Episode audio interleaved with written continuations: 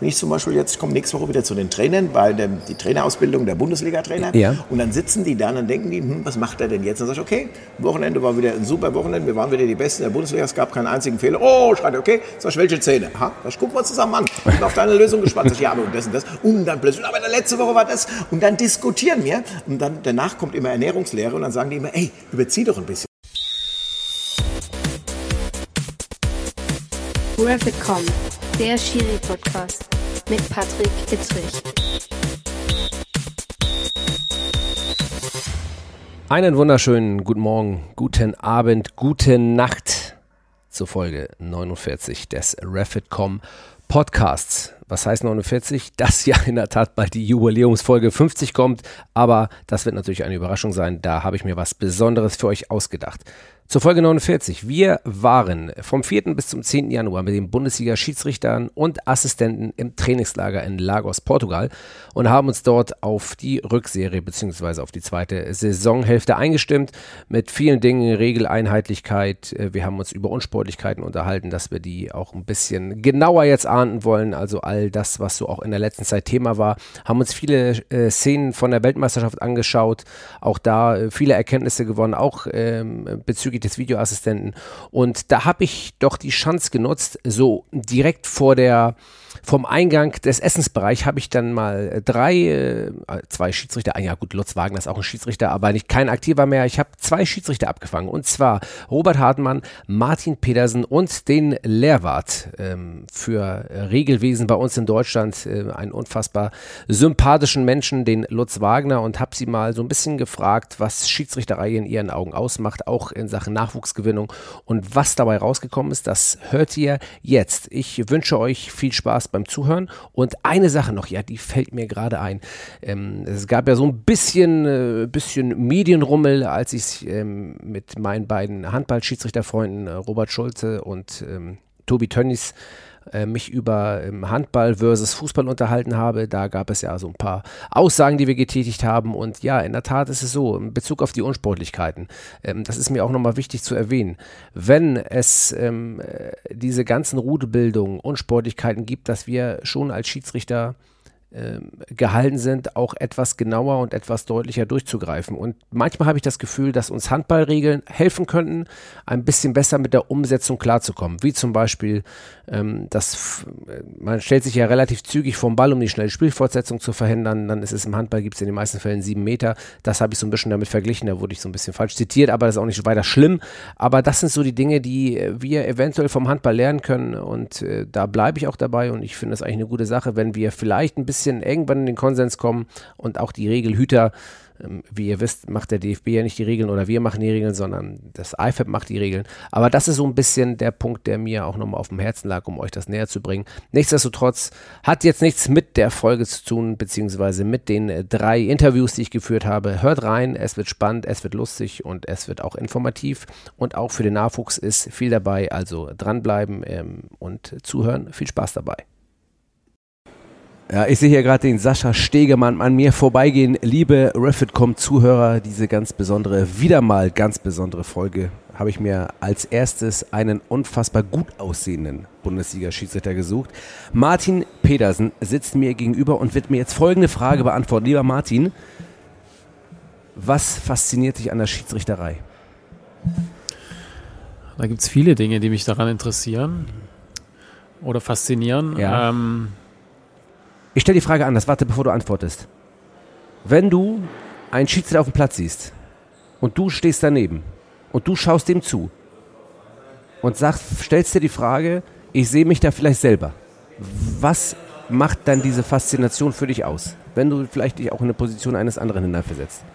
Da fiebert man natürlich mit mit den Kollegen und wenn der eine schwierige Entscheidung zu treffen hat, dann empfindet man da Sympathie und Empathie und entscheidet einfach mit. Und ist das der grundlegende Motor und Katalysator für dich gewesen, Schiedsrichter zu werden? Oder warum hast du das gemacht? Du konntest ja nicht Fußball spielen, ne? die, einen, die einen sagen so, die anderen so. Ähm, nee, also ich spiele immer noch leidenschaftlich gerne Fußball. Ja. Also ich kann es zwar nicht besonders gut, aber es macht auf jeden Fall Spaß. Ja, alles schon okay. Ähm, nee, der Katalysator war eigentlich äh, das, äh, das Thema Regeln und Regeln bestimmen und Regeln vorgeben und Regeln durchsetzen und ähm, das macht mir bis heute Spaß. Aber wenn ich das so höre, Regeln durchsetzen, Regeln bestimmen und über die Regeln, sag ich mal, ja, bestimmen, klar, wir sind Bestimmer über die Regeln, klar, und wir legen sie so aus, wie sie, wie sie gut sind und wie sie fürs Spiel gut tun. Aber Fußball war ja deine erste Leidenschaft aller Wahrscheinlichkeit nach, oder nicht? Oder hast du Tennis gespielt oder hast du was anderes gemacht im Vorwege? Nee, also Fußball war schon meine erste Leidenschaft und äh, ich habe auch viel gespielt. Ähm, bin dann in der Jugend recht schnell auch in den Herrenbereich gekommen und dann war das alternativlos, dass ich da, äh, das war dann klar, dass ich dann in die Schütze wechsle und vom Fußball weggehe. Wenn du auf dem Platz stehst und als Schiedsrichter eine Entscheidung triff, triffst und die Fragen werden uns ja häufig gestellt, aber du auf dem Platz stehst und eine Entscheidung getroffen hast und merkst, diese Entscheidung war vielleicht nicht die richtige. Was geht dann in dir vor? Was, also wir reden jetzt fernab, also wir haben ja Videoassistenten und so, wir wollen jetzt einfach mal versuchen, auch dem, vielleicht dem Schiedsrichter oder der Schiedsrichterin, die neu sind, in Sachen Nachwuchs, vielleicht ein bisschen was mitzugeben. Was, was, was, wenn du, wenn du das Gefühl hast, die Entscheidung, die du gerade getroffen hast, ist vielleicht nicht richtig. Was, was geht da in dir vor und wie gehst du mit dieser Situation um? Ja gut, ich habe ja eigentlich nur eine Chance und zwar, dass ich dann die Entscheidung bestmöglich vertrete und eigentlich auch durchsetze. Und wenn ich merke, die ist nicht so äh, dufte und passt vielleicht nicht so oder ist nicht so gut, äh, dann versuche ich innerliche Stärke aufzubauen und einfach äh, gegen die Widerstände, die dann kommen, stark zu sein und mich durchzusetzen und das nächste Mal es besser zu machen. Das ist ein guter Satz, das nächste Mal besser machen. Wie machst du das nächste Mal besser? Ja, indem ich mich einfach reflektiere und die Situation mir nochmal durch den Kopf gehen lasse. Und wenn ich merke, äh, das hat nicht gepasst, äh, dann würde ich das das nächste Mal einfach anders lösen. Wir haben ja, sind ja hier viel im Trainingslager viel gelaufen, ähm, haben viele Trainingseinheiten absolviert, auch zur Vorbereitung, was dazugehört und was äh, professionell wichtig ist, selbstverständlich. Du bist ein relativ starker Läufer und ähm, wenn Können wir das relativ streichen? Was? Du bist, du bist ein starker Läufer. Du bist ein starker Ja, ja, wenn du darauf, darauf bestehst, weil es gibt ja einen besseren, der bin ich. Deswegen müssen wir natürlich da auch mal. äh, okay, du bist ein starker Läufer und ähm, es ist auch eine Grundvoraussetzung für eine Professionalität im Schiedsrichterwesen, die aber auch schon früher anfangen muss, meines Erachtens, ja. wenn man das professionell machen sollte. Was würdest du dort jungen Schiedsrichtern, die professionell unterwegs sein wollen, mitgeben? Gerade was den Punkt Fitness betrifft. Und da nehme ich mir jetzt alle mit, Schiedsrichterinnen und Schiedsrichter. Ja, ähm, also ich habe das damals so gemacht, dass ich immer Dinge gemacht habe, die mir Spaß gemacht haben. Also zum Beispiel Fußball spielen oder ich war auch mal im Wald joggen mit Freunden oder habe halt ganz viel Sport einfach gemacht. Ähm, und aber immer Dinge, die mir Spaß gemacht haben. Also ähm, Dinge, bei denen ich nicht darüber nachdenken musste, ob sie äh, jetzt wehtun in den Beinen oder mhm. ob das jetzt anstrengend ist, sondern das lief einfach so durch, äh, weil es mir Spaß gemacht hat. Also macht Sport und habt Spaß dabei und dann äh, kommt das andere von alleine.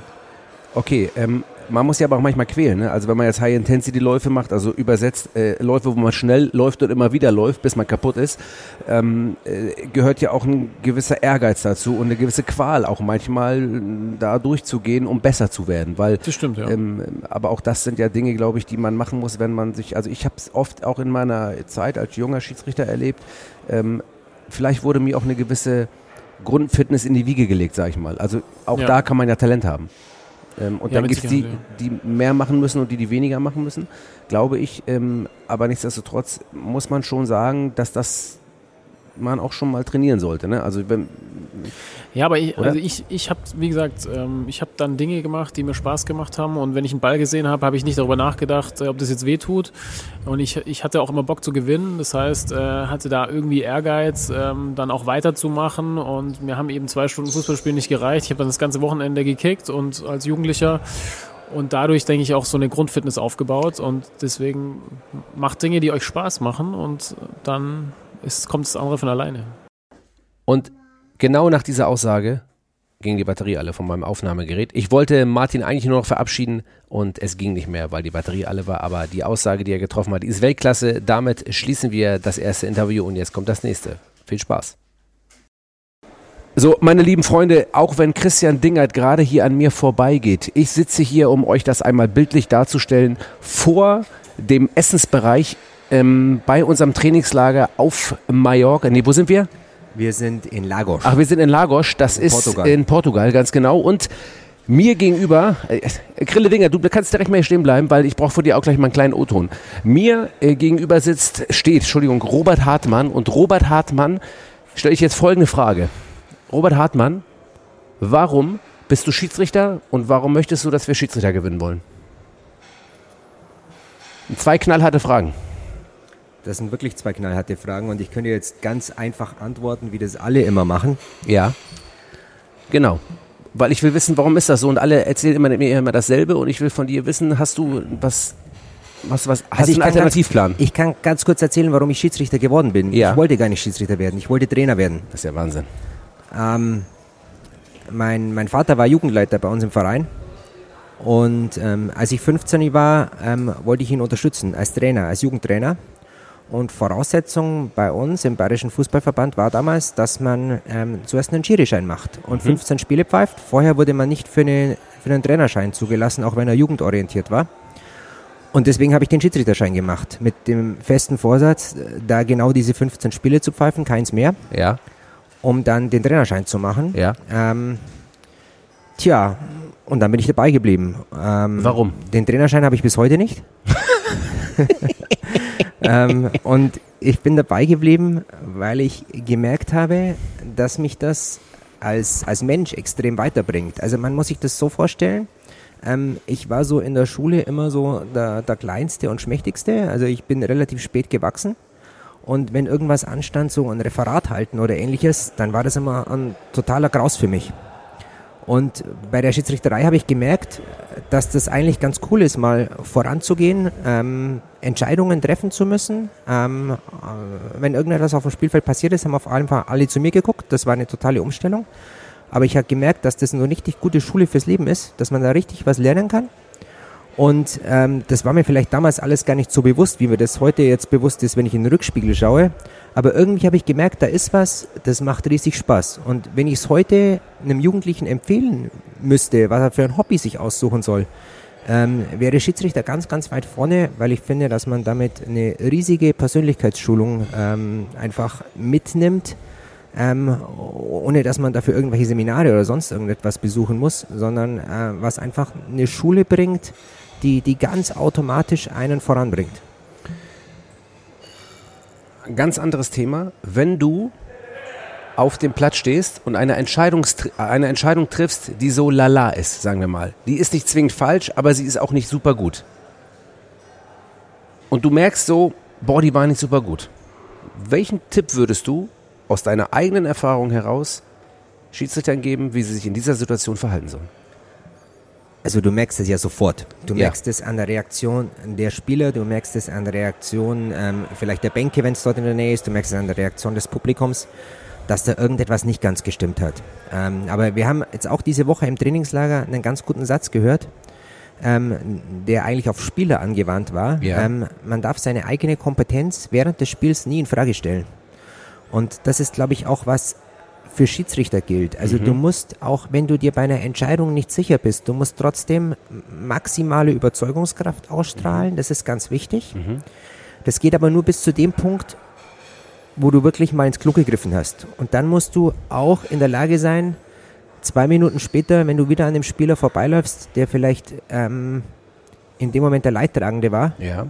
dem zu sagen, hey Scheiße, äh, das war falsch vorher, aber ich bin auch noch ein Mensch und die nächste mache ich wieder richtig. Ja. Aber du darfst nicht beginnen, an dir selber zu zweifeln während des Spiels, weil wenn du an der Entscheidung hängen bleibst und an dir zweifelst, dann wird die nächste auch nicht richtig.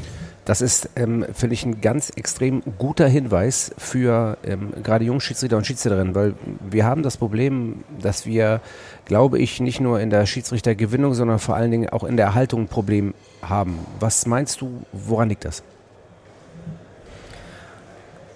Also wenn ich das richtig im Kopf habe, dann ist es ja so, dass die meisten Schiedsrichter nach ein paar Spielen wieder aufhören. Also die wenigsten sind ja fünf Jahre Schiedsrichter und hören dann wieder auf, weil wer einmal tatsächlich von diesem, wenn man das so sagen darf, von diesem, von diesem Fieber quasi infiziert wurde, der bleibt dann auch tatsächlich ein Leben lang oder, oder halt eine, Sportlerkarriere lang Ja. dabei, sondern die meisten, die wieder aufhören, machen das nach relativ kurzer Zeit. Und ich glaube, das sind äh, die Schiedsrichterverbände, die Schiedsrichtervereinigungen gefordert, nämlich, dass sie dem einen reicht vielleicht, wenn er nur in, in einem oder zwei Spiele am Anfang eine Begleitung hat, ähm, die so ein bisschen zeigen, worauf es ankommt, und der andere braucht vielleicht mal sechs, sieben, acht Spiele Begleitung. Mhm. Und der im ersten Fall, der nur ein oder zwei Begleitungen braucht, der braucht vielleicht dann nach einem halben Jahr oder nach einem Jahr wieder mal eine Begleitung. Aber ich glaube, es geht darum, dass wir die Leute, wenn sie am Anfang ähm, ihrer, ihrer, ihrer Schiedsrichtertätigkeit sind oder wenn sie mit der Tätigkeit beginnen, wir dürfen sie nicht alleine lassen, ja. sondern wir brauchen ein Patensystem oder wie das auch immer heißt dann, so wie es in vielen Verbänden auch schon vorgelebt wird. Und ich bin mir natürlich bewusst, dass das von der Manpower her extrem schwer zu leisten ist, ähm, äh, da immer entsprechend die Leute mitzuschicken. Aber ähm, ich glaube nur, dass es so funktionieren kann, um, um die Jungs und Mädels, wenn die in jungen Alter da anfangen, Schiedsrichter zu werden, tatsächlich auch an uns zu binden. Ist Schiedsrichterei attraktiv? Ist das Wort Schiedsrichterei attraktiv? Also ich finde, dass Schiedsrichterei hochattraktiv ist. Ähm, man, man, kann jetzt über, über das, das Wort sprechen. Schiedsrichterei klingt so ein bisschen so ein bisschen so abwertend. Äh, ich habe mal einen VSO gehabt, der hat immer gesagt, er will auch nicht Schiedsrichterwesen sagen, aber wo es ein Wesen gibt, gibt es auch ein Unwesen. Ja. ähm, ja, ähm, aber ja. Äh, ganz unabhängig von, von der Wortglauberei, ich finde die Schiedsrichtertätigkeit extrem attraktiv. Ähm, ich habe vorher schon gesagt, ähm, was es mir als, als Mensch fürs Leben alles mitgegeben hab, äh, hat, was ich für, für interessante Persönlichkeiten, äh, nicht nur dich, Patrick, sondern viele Danke andere sehr. auch über die vielen Jahre kennengelernt habe, was, was ich nichts missen möchte, mhm. was ich auch über den Umgang mit Misserfolg beispielsweise gelernt habe, ähm, was ich alles gelernt habe, was ich, was ich im Job dann später mit anwenden konnte. Ähm, das ist alles, das ist alles Wahnsinn, was man da quasi kostenlos über die Jahre mitnimmt. Und wenn ich bei kostenlos bin, bin ich beim Geld ähm, es war auch so, während meines Studiums, ich ähm, war damals schon Schiedsrichter in Landesliga oder Bayernliga, habe Regionalliga gewunken damals. Ich musste nicht wie andere abends shoppen oder kellnern oder sonst irgendetwas machen, sondern ich konnte damit schon auch so ein bisschen, ich will nicht sagen, meinen Lebensunterhalt verdienen, aber es war immer ein gutes Zubrot und mhm. da, wo andere halt das Geld ausgegeben haben, da kriegst du als Schiedsrichter ein bisschen was mit. Und ähm, auch als Jugendlicher, als Taschengeldaufbesserung, es macht sich ganz einfach bemerkbar. Und deswegen finde ich, dass es äh, neben vielen anderen Aspekten auch der finanzielle Aspekt ist, ja. ähm, wo viele einfach sich in jungen Jahren ein paar Euro dazu verdienen können. Robert Hartmann, ähm, du bist, ähm, wir waren zusammen, als es fast schon feststand, dass du in die äh, Bundesliga aufsteigst. Du hast diverse Jahre auch international als äh, sogenannter Torrichter, äh, wir benutzen ja immer oft englische Begrifflichkeiten, Additional Assistant Referee. Du hast viele Jahre auch international äh, viel gemacht. Ähm, wie würdest du diese Zeit beschreiben, wenn man in diesem, in diesem, sag ich mal, in diesem Riesenpool, in diesem, eigentlich in diesem großen Bereich der Schiedsrichter-Elite dann äh, tätig sein darf, ich sage mal sein darf. Ähm, wie hat das dich verändert als Mensch? Oder sagst du, das hat nur meine Persönlichkeit verändert? Oder was nimmst du aus dieser extremen Zeit auch international raus und kannst vielleicht auch was weitergeben? Also äh, äh, das, das Verb, das du benutzt hast, ist absolut richtig. Äh, ich, ich finde, man, man muss sagen, ich, ich durfte ähm, für, für eine gewisse Zeit, ähm, sechs Jahre glaube ich, ähm, Teil dieser, dieser internationalen Schiedsrichterfamilie da auch sein. Und ähm, ja, habe da neben interessanten Menschen auch, auch total viele interessante Orte, Stadien kennengelernt. Das war natürlich eine extrem intensive Zeit, weil du in der Regel unter der Woche drei Tage unterwegs warst, äh, nach Hause gekommen bist, kurz die Tasche umgepackt hast und dann zum nächsten Bundesliga- oder Zweitligaspieltag mit rausgefahren bist. Und ähm, das hat natürlich, wenn man, wenn man nebenzu dann doch noch ein, ein berufliches Standbein auch hat und, und einfach eine Familie auch gründen will, ja. ähm, ist es ganz einfach so, dass das ein, ein brutaler zeitlicher Invest ist. Aber auch wenn die Zeit während dieser Zeit extrem intensiv war, ähm, möchte ich kein einziges Spiel oder ich möchte schon fast sagen, keine einzige Stunde missen. Klar, man war, man auch mal, ich sage jetzt gut Deutsch, angepisst, wenn man irgendeinen Flug verpasst hat oder irgendwas, was, was, was ausgefallen ist oder sonst irgendetwas, dann war das mühsam. Aber, aber äh, wenn ich zurückdenke, fallen mir eigentlich, und eigentlich kann man schon wieder streichen, nur positive Erlebnisse ein.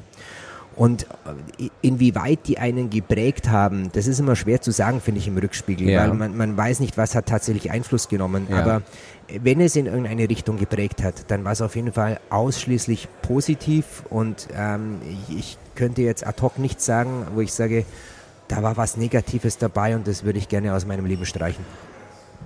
Viele sagen, dass sie ähm, aufgrund der zeitlichen Aspektes, gerade in jungen Jahren, Schiedsrichterinnen und Schiedsrichter sagen, ich muss aufhören. Ich will eine Familie gründen, ich fange einen Beruf an, ich fange einen Job an. Ähm, Freund oder Freundin sagen, oh, du hast nicht mehr so viel Zeit für mich.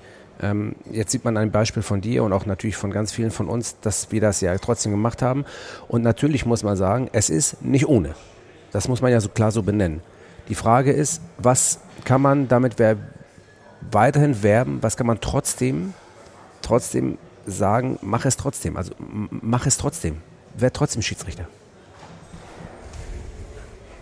Also man muss fairerweise sagen, ähm, dass sich, wenn man mal eine bestimmte Hürde genommen hat, ähm, das war jetzt glaube ich in, in unserer beiden Fälle, da gab es noch keine dritte Liga. Also Ja. wenn man mal beim, beim DFB angeklopft hat, wenn man mal Schiedsrichter oder Assistent dann in der zweiten Liga ist oder noch mal eins nach oben geht, ähm, dann wird ja keiner freiwillig mehr sagen, äh, jetzt, jetzt habe ich hier 15 Jahre lang gebuckelt, um, Ja. um hier hinzukommen und Richtig. jetzt höre ich auf, weil ich eine Familie äh, gründen möchte. Ja, das also, stimmt. Ähm, das ist etwas, was, was ich mir nicht vorstellen kann. Ähm, viel wichtiger ist es, glaube ich, dass wir, dass wir die bei der Stange halten, ähm, die dann mit Studium fertig sind, äh, weiß ich, Mitte, Ende 20 Ja, und, genau. und vor dem, vor dem Schritt stehen.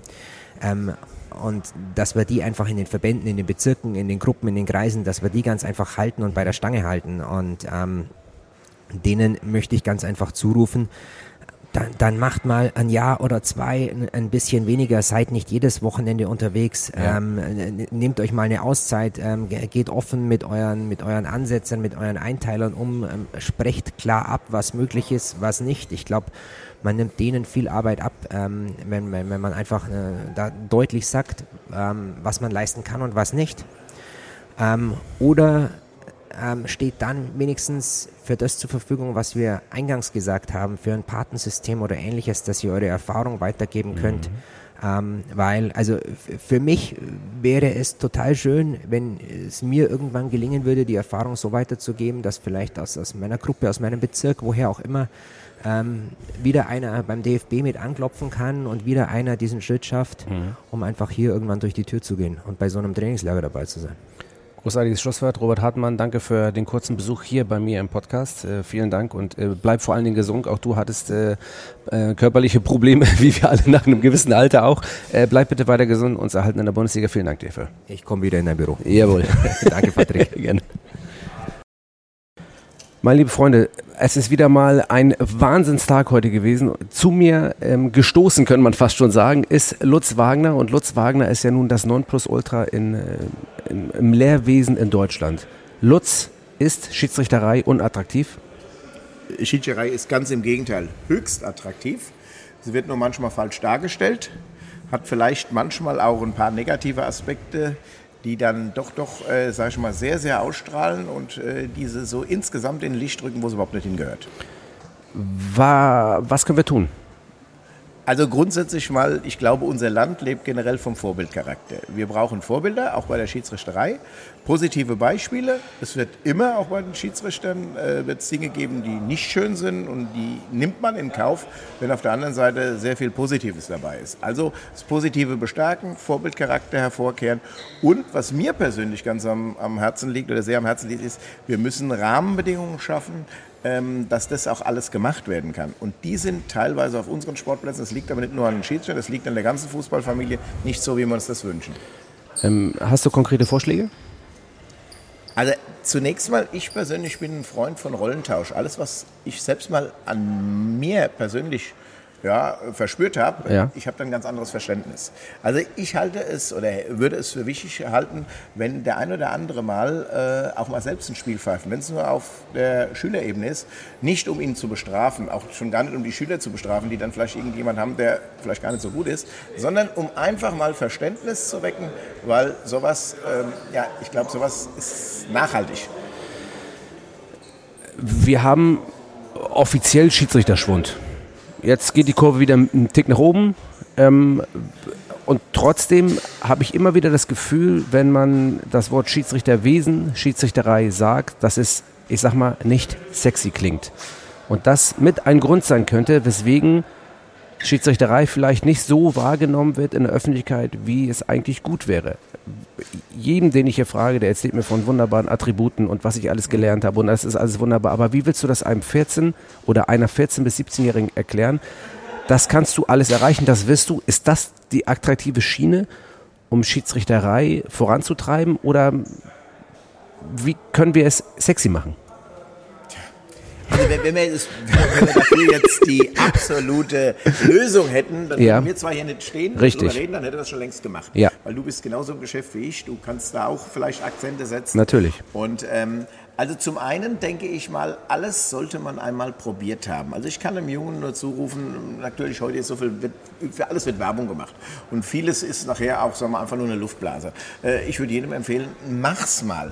Und wir müssen einfach die Hemmschwelle niedriger setzen, dass einer nicht erst zig Prüfungen machen äh, muss, bevor er ein Spiel pfeift, sondern dass Ja. er auch mal sozusagen mal zu so einem Art Schnupperkurs geht und da auch wirklich auch mal äh, erlebt, wie es ist, auf dem Platz zu stehen. Dann, was ich vorhin angesprochen habe, das Thema Vorbildcharakter, dass er vielleicht mal irgendwo bei irgendjemandem mitfährt, der schon länger dabei ist, der ihm dann auch wirklich mal äh, das wahre Leben des Schiedsrichters näher bringt und nicht irgendwie so ein, ich sag's jetzt mal, so ein gemaltes, was vielleicht auf irgendeinem Flyer oder so ist. Ja. Wie lange bist du jetzt Schiedsrichter? Oh, darf ich gar nicht sagen, über 40 Jahre. Und ähm, Hab mit ganz früh, mit 14 angefangen. wie war deine Karriere? Wie ist sie verlaufen? Hast du, das, hast du den Schiedsrichterschein gemacht, weil du ihn wolltest oder musst, wurdest du auch Nee, gezwungen? Über, äh, pu- pure Neugier. Also ich habe selber Fußball gespielt, ich nehme an, wie du auch. Ja. Ähm, ja, auf jeden Fall hatten wir einen Schiedsrichter, der war genauso alt wie ich. Der war 14. Und der war genial gut. Und da bin ich nachher zu dem in die Kabine und hat gesagt, hier, wie wird bei Schiedsrichter? Und er hat gesagt, du musst da und da hingehen, kannst dich anmelden, dann kriegst du einen Schein und dann kannst du anfangen bei den Schülern. Und dann habe ich das niemand gesagt, weil ich hatte ja Angst, wenn du durchfällst, das siehst du ja ein bisschen blöd aus vor den anderen. Also bin ich ganz heimlich dahin, habe den Schein gemacht. Äh, mein Verein, mein Heimatverein, ich habe ein halbes Jahr gepfiffen, da wussten die noch gar nicht, dass ich Schiedsrichter bin. Wie, wir haben einen Schiedsrichter? Äh, wer ist denn das? Ja, also das wussten die überhaupt Ja. nicht. Und dann hat mir das Spaß gemacht. Und vor allen Dingen war damals extrem gut fürs Taschengeld aufbessern. Also ich habe Ja. angefangen von äh, Moped über Führerschein, über alles. Ich muss allerdings eins auch sagen, ich habe auch die Woche äh, vier, fünf Mal gepfiffen. Ja. Ähm, man- ich habe also so immer jedes Jahr über 100 Spiele gepfiffen. Und das war Ja. gut. Ist das dieses Feuer, das entbrennt in einem, wenn man das erste Spiel oder das zweite oder das dritte pfeift? Das geht ja nicht jedem so. Nee. Und du musst auch ein bisschen Glück haben. Wenn du vielleicht äh, am zweiten oder dritten Spiel schon ein extrem negatives Erlebnis hast, Ja. kann sein, dass das vielleicht zusammenbricht wie ein Kartenhaus, dass das nee, lass. Also muss ich sagen, da war ich, ähm, hatte ich wirklich Glück, ja, dass mir das nicht passiert ist. Und dann, ich glaube, du machst doch nur das gerne, was irgendwann auch ein bisschen klappt. Ja. Also wenn du jetzt sagst, ich angel gerne, du fängst nie einen Fisch, hörst du auf. Das ist kein Erfolgserlebnis. Ja, und okay, äh, klar. ich sag mal genauso, Ja. wenn du pfeifst Ja. und du kriegst nur, nur Ärger und die schimpfen nur, Ja. dann hörst du irgendwann auf. Wenn klar. dann plötzlich mal einer sagt, also ich weiß, das zweite Spiel kam ein, älterer Betreuer rein, hat gesagt, also ich muss mal eins sagen, junger Mann, äh, wie lange pfeifst du denn schon? Also das ist heute mein zweites Spiel, Mhm. also musst du mal eins sagen, das hast du richtig gut gemacht. Und da war ich bärenstolz. Ja. Da bin ich heimgegangen und habe gesagt, das ist es. Und der, der war sachlich, der war ruhig, ähm, der ist einfach so mal, wollte das loswerden. Das hat mir unwahrscheinlich gefallen. Wie lange bist du aus der Bundesliga raus jetzt? Ich habe gepfiffen bis 2010, also sind jetzt zwölf Jahre. 47 ist ja die Altersgrenze. Ja. Ach- ach so, ja. ja ist auch in Ordnung, Ja. man schützt uns vor uns selbst. Ja, äh, besser. Du wirst Ja. auch bald dran sein. Ja. Obwohl wir beide noch relativ jung aussehen, wenn ich Ja, ganz ehrlich natürlich. sagen Wenn es nach dem ne? Aussehen geht, Ja. müssten wir beide noch ungefähr noch ein paar Jahre vor uns haben. So sieht das nämlich aus. Wie würdest du deine Bundesliga-Zeit beschreiben? total spannend, weil es die Zeit war, in der die Bundesliga total im Umbruch war. Also ich meine, das weißt du ja auch noch, wie ich in die Bundesliga kam. Erstens waren wir noch mehr Schiedsrichter, dann kam gerade mal die Wiedervereinigung zustande. Ähm, war total spannend. Du bist das erste Mal äh, zu spielen nach Cottbus gefahren, nach, äh, was weiß ich, nach Halle und so weiter. Das war total spannend. Dann war damals, äh, Bundesliga war zwar total populär, aber Schiedsrichter waren völlig unterbezahlt. Ja. 72 D-Mark fürs erste Bundesligaspiel. Und dann haben wir mal eine Lohnerhöhung gekriegt, da waren wir plötzlich bei 1500, dann bei 2500 D-Mark. Ja, und dann ist es in Euro umgewandelt worden und Ja. so ging es eigentlich rasant nach oben. Kann sich jede Firma mal eine Scheibe abschneiden, das sind Lohnerhöhungen. Ja, aber ähm, das war so die Zeit und dann hat sich alles gewandelt. Wir sind plötzlich professioneller geworden. Ähm, wir haben, jetzt Trainingslager, Ja, all solche Sachen. Sowas gab es früher überhaupt nicht. Da musstest du eine eigene Trainingsliste führen. Wir haben immer gesagt, das ist die Lügenliste, da konntest du draufschreiben, was du wolltest. Ja, äh, also das ist heute anders. Heute läufst du rum mit Pulsuhren. Heute Ja. bist natürlich auch, du bist viel gläserner. Also ich weiß nicht, wie dir es geht, Ja, aber du wirst klar. ja, egal wo du hingehst, du trinkst abends ein Bier, kommt sofort einer, macht ein Foto, sagt, ähm, Ja. Patrick Edrich, ein Klar. Bier, 23.20 Uhr und hat morgen Bundesliga Dann hast du die Lampe an, ja, ja, klar, logisch. Das Früher konntest logisch. du auch mal abends weggehen, Klar. hat sich keine Sau dafür interessiert. Ja, das stimmt. Ähm, es gab eben nicht so viel zu verdienen, dafür warst du auch noch ein bisschen selbstbestimmter. Richtig. Ähm, was macht einen erfolgreichen Schiedsrichter oder eine erfolgreiche Schiedsrichterin aus, auch wenn man nicht in der Bundesliga pfeift? Also erstmal eine gewisse Zufriedenheit mit dem, was man macht. Es gibt ja Menschen, die streben immer wieder nach Höherem. Mhm. Ähm, Ehrgeiz ist gut, ist total gut, aber man muss auch dann realistische Grenzen erkennen.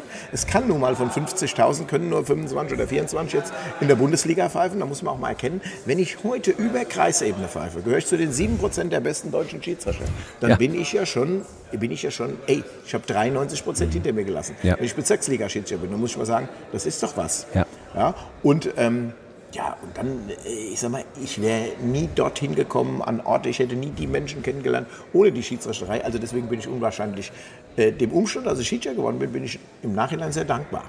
Wie bist du zum Lehrwesen gekommen? War das immer schon ein Fable oder wie? Als ist ja schon Regelkenntnis und die Regeln im Fußball, die sind natürlich, ich vergleiche immer ganz viel mit anderen Sportarten. Ich habe ganz viel Kontakt zu anderen Sportarten. Auch da sind es komplizierte Regeln, wenn du dich damit nicht beschäftigst. Aber auch Fußball gibt es viele komplexe Situationen, viele Regel, ähm, Komplexitäten, Schwierigkeiten.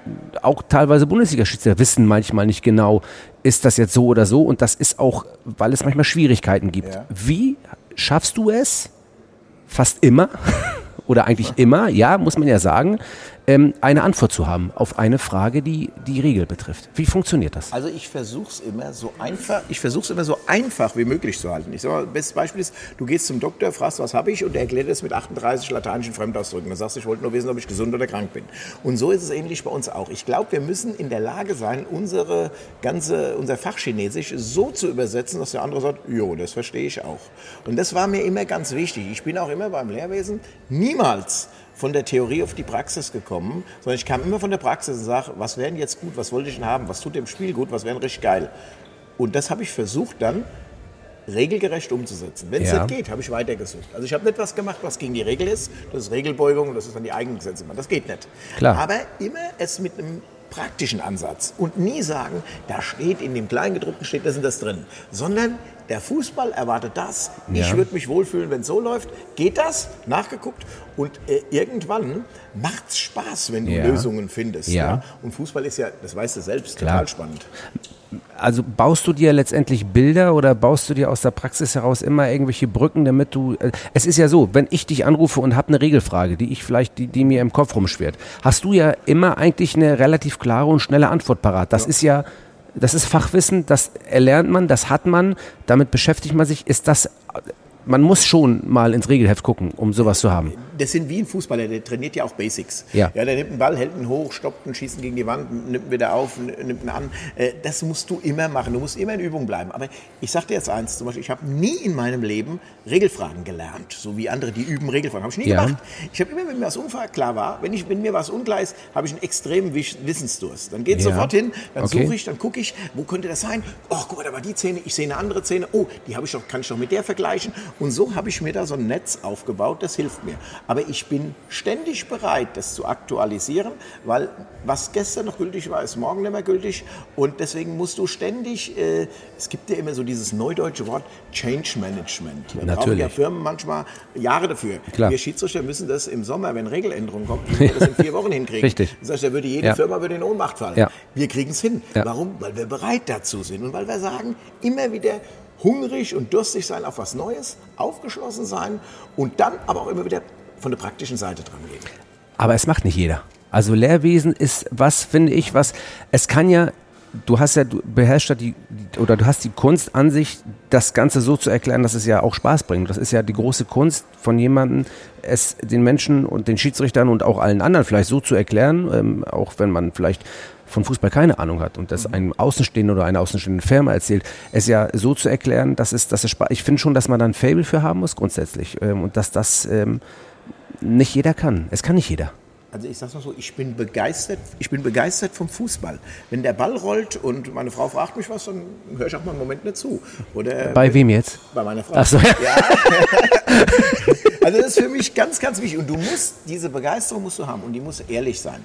Weil sonst nimmt sie der andere, nimmt sie dir nicht ab. Ja. Und du musst das absolut wollen. Und ich mache zum Beispiel, ich finde das immer äh, äh, interessant, alle denken ja, so diese Regeln, die Fußballregeln, das sind ganz trockene. Ja. Nee, das ist eine total lebendige Sache, eine geile Sache, mit viel Action, mit allem drum dran. Wenn ich zum Beispiel jetzt, komme nächste Woche wieder zu den Trainern, bei der die Trainerausbildung der Bundesliga-Trainer. Ja. Und dann sitzen die da und dann denken die, hm, was macht er denn jetzt? Dann sag ich, okay, Wochenende war wieder ein super Wochenende, wir waren wieder die Besten der Bundesliga, es gab keinen einzigen Fehler. Oh, schreit er, okay, sag ich, welche Zähne? Aha, ich, gucken wir zusammen an. Ich bin auf deine Lösung gespannt. Sag ich, ja, aber und das und das. Und dann plötzlich, aber der letzte Woche war das. Und dann diskutieren wir. Und dann danach kommt immer Ernährungslehre und dann sagen die immer, ey, überzieh doch ein bisschen. Also denen macht's dann auch Spaß. Ja, klar.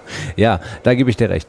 Äh, Lutz, als letztes, ähm, vielen Dank bis hier schon mal, als letztes die Frage, ähm, was würdest du jung, du bist in der Ausbildung, du machst Lehrwesen, du bist in sämtlichen Verbänden unterwegs, überall, was würdest du, was ist dein Tipp an die, die noch kein Schiedsrichter sind? Und was sind an die, die gerade den Schein gemacht haben, damit sie dabei bleiben und damit sie es machen? Was ist dein Tipp? Also erst einmal Neugier und es machen. Also den Mut, es zu machen. Zum Schiedsrichter gehört unwahrscheinlich Mut, erstmal überhaupt es zu machen. Dann auch so ein gewisses Durchhaltevermögen. Ähm, immer wieder gucken, sich selbst hinterfragen, mach nie was gezwungen, mach's nur aus Begeisterung. Und eins ist auch klar, je weiter, das weißt du am besten, je weiter man hochkommt, man schafft es irgendwann in diesem Dschungel auch nicht mehr alleine. Ja. Und du brauchst auch sowas wie einen Ratgeber, einen Berater, Ja. jemand, dem du vertraust. Ja. Und den zu finden, ist manchmal ganz schwer. Und äh, mir hat mal einer einen guten Tipp gegeben. Der hat gesagt, schau doch einfach dich nur um, wenn dich jemand lobt und es tut dir besonders gut, oder wenn er dich kritisiert und es tut dir besonders weh, dann ist es ein Mensch, auf dessen Meinung du unwahrscheinlich viel gibst, von dem du viel hältst, und dann halt dich an dem. Weil der hilft dir, wenn Schwierigkeiten kommen, und die werden kommen, und der hilft dir, dass du deine Freude behältst und dass es auch weitergeht. das ist wieder mal, ich schaffe es irgendwie komischerweise, jetzt lobe ich mich auch mal selber, immer die passenden Schlusswörter zu finden. Du, deswegen bist du ja auch einer der besten Podcaster in ganz Deutschland. Ich will nicht gerade sagen in Europa, ja, aber wir bleiben mal im deutschsprachigen. Gerne. Vielen Dank, Lutz Wagner, für deine wirklich guten äh, Dinge, die du hier gesagt hast. Vielen Dank dafür. Gerne.